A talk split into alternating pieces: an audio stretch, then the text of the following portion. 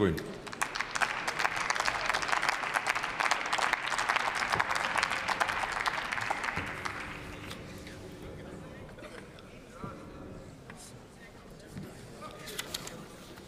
Sehr geehrter Herr Präsident, liebe Kolleginnen und Kollegen! Ähm, Herr Dr. Wiener, die Korrelation zwischen dem Aufbau der Erneuerbaren und dem Ausstieg und dann dem Wiedereinstieg in Atom, den Versuch, der uns Milliarden gekostet hatte, und dem Todmachen der Erneuerbaren ist so eindeutig, dass wir das nicht noch mal zulassen werden. Niemals. Die AfD spielt mit diesem Antrag mit den Ängsten der Menschen, denn das ist ihr infames politisches Geschäftsmodell. Um die Menschen selbst geht es ihr dabei nicht. Sonst würde sie nicht vollkommen unnötige Ängste vor einem landesweiten Blackout beschwören. Sonst würde sie sachlich argumentieren. Selbstverständlich ist das zu viel erwartet, das ist mir klar. Dann gucken wir uns eben selbst mal die Fakten an. Die vier Übertragungsnetzbetreiber hatten, haben im letzten Jahr den Streckbetrieb der drei AKW empfohlen. Deswegen haben wir Bündnisgrünen nach gewissenhafter Abwägung von Versorgungssicherheit und nuklearer Sicherheit mehrheitlich für den Streckbetrieb gestimmt. Jetzt aber ist die Lage eine andere. Die Maßnahmen der Ampelkoalition zur Sicherung der Energieversorgung haben gegriffen. 3,3 Gigawatt Zubau bei Erneuerbaren in diesem Jahr. Wir kommen endlich wieder voran. Die Netzbetreiber sehen die Versorgungssicherheit für den kommenden Winter nicht gefährdet. Das ist der Fakt. Es ist also klar, wir brauchen Atomkraftwerke nicht für die Versorgungssicherheit. Dann erzählt die AfD aber allen Ernstes noch die Mehr der günstigen Atomkraft. Dabei ist Atomstrom bis zu viermal so teuer wie Strom aus Sonne und Wind. Der Streckbetrieb mit den alten AKW-Blöcken hat den durchschnittlichen Strompreis durchschnittlichen Börsenstrompreis, hören Sie bitte zu, auch liebe CDU, laut Modellanalysen um nur ein Prozentpunkt gesenkt. Dafür werden wir niemals ein atomares Risiko in Kauf nehmen und gar den gesellschaftlichen Konsens aufgeben. Bleiben wir bei den Preisen und gucken nach Frankreich was stark auf Atomkraft gesetzt hat. Dort sind die prognostizierten Preise für den kommenden Winter laut Bloomberg mehr als doppelt so hoch wie in Deutschland bei den Futures. Gucken Sie dorthin.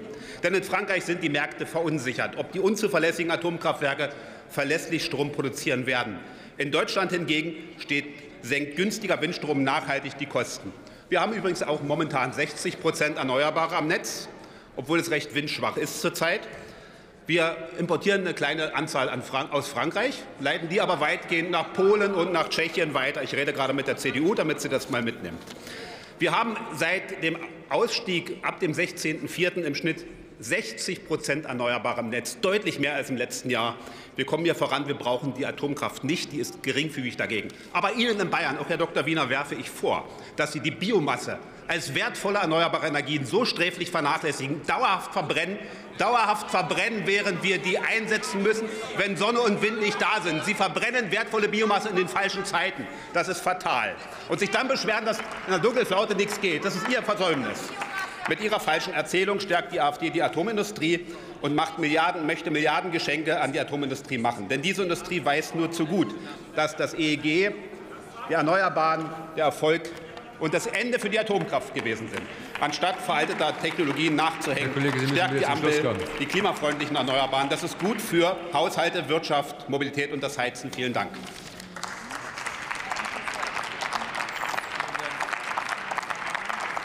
Vielen Dank, äh, Herr Kollege Herrmann.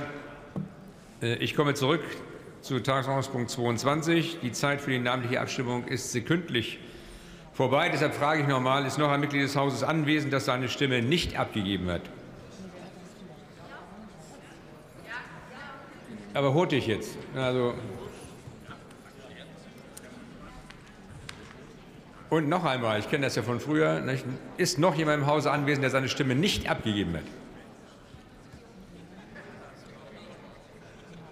Frau Kollegin Domscheit-Berg, Sie müssen sich dann schon ein bisschen beschleunigen, weil nur auf Sie zu warten ist dann auch unangemessen.